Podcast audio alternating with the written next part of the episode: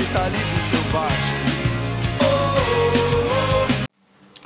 Desde os primórdios até hoje em dia, o homem ainda faz o que o macaco fazia. Será mesmo? Afinal, o que é o homem? Quem é este ser que somos nós?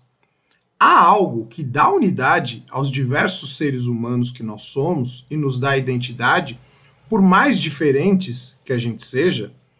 Essas questões sobre o homem estão presentes no mundo ocidental, pelo menos desde os tempos de Sócrates filósofo grego do século V a.C., que colocou a questão: conhece-te a ti mesmo. Basicamente, é aqui que nasce a antropologia, a ciência que estuda o ser humano.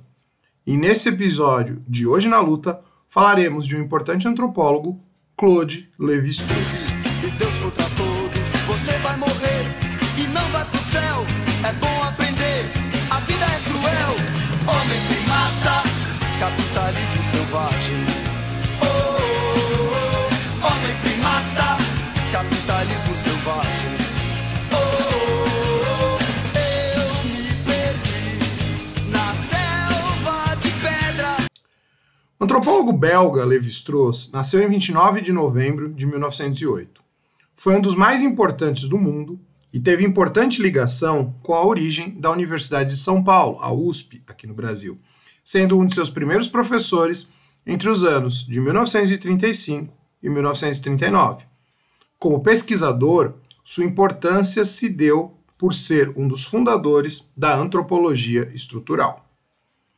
Levi-Strauss passou boa parte de sua vida estudando os povos indígenas da América do Sul, de forma especial os indígenas brasileiros.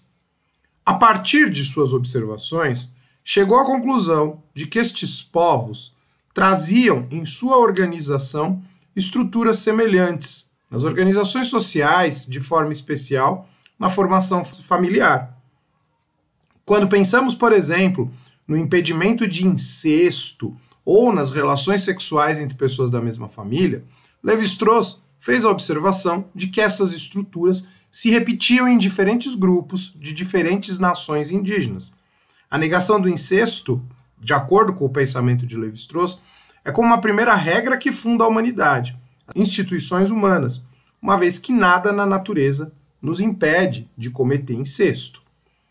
Sendo Levi-Strauss um pesquisador europeu observando povos indígenas brasileiros, o pensamento do antropólogo muitas vezes é visto como eurocêntrico, ou seja, coberto de preconceitos dos europeus em relação aos outros povos. Levi-Strauss não deixa de ter uma visão romantizada, segundo alguns, da vida selvagem dos indígenas em relação aos europeus. Ainda assim, não deixou de ser um importante pensador nessa árdua tarefa de compreender quem é o ser humano. Faleceu em Paris em 30 de outubro de 2009, a poucos dias de completar 101 anos. Levi-Strauss, assim como tantos outros pensadores no decorrer da história, nos leva à importância de tentar entender o ser humano, esse ser que domina o planeta Terra e que o destrói, inclusive destruindo seus irmãos de espécie. E esse é um passo importante para mudar a realidade. Sem entender esse ser, perdemos uma importante ferramenta de luta. Chegando ao final desse episódio, fica aqui uma frase, um desejo do nosso pensador homenageado, que, por sinal, tem muito a ver com o que temos vivido atualmente sobre a questão da preservação da natureza. Meu único desejo é um pouco mais de respeito para o mundo, que começou sem o ser humano e vai terminar sem ele. Isso é algo que sempre deveríamos ter presente. MTST, a luta é para valer. Sempre buscar o É ser humano,